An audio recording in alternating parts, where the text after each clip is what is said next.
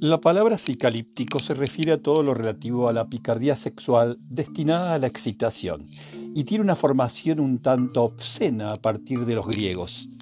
Se deriva de un sufijo de relación, ico, y de la palabra psicalipsis, compuesta por un término traducido como algo parecido al higo, pero hace referencia al órgano sexual femenino. Pero también en consonancia si parece ser que el término es igual a decir untar, ungir con aceite. Esto viene especialmente de los atletas, donde también podría traducirse como frotar o también estimular o preparar para algo.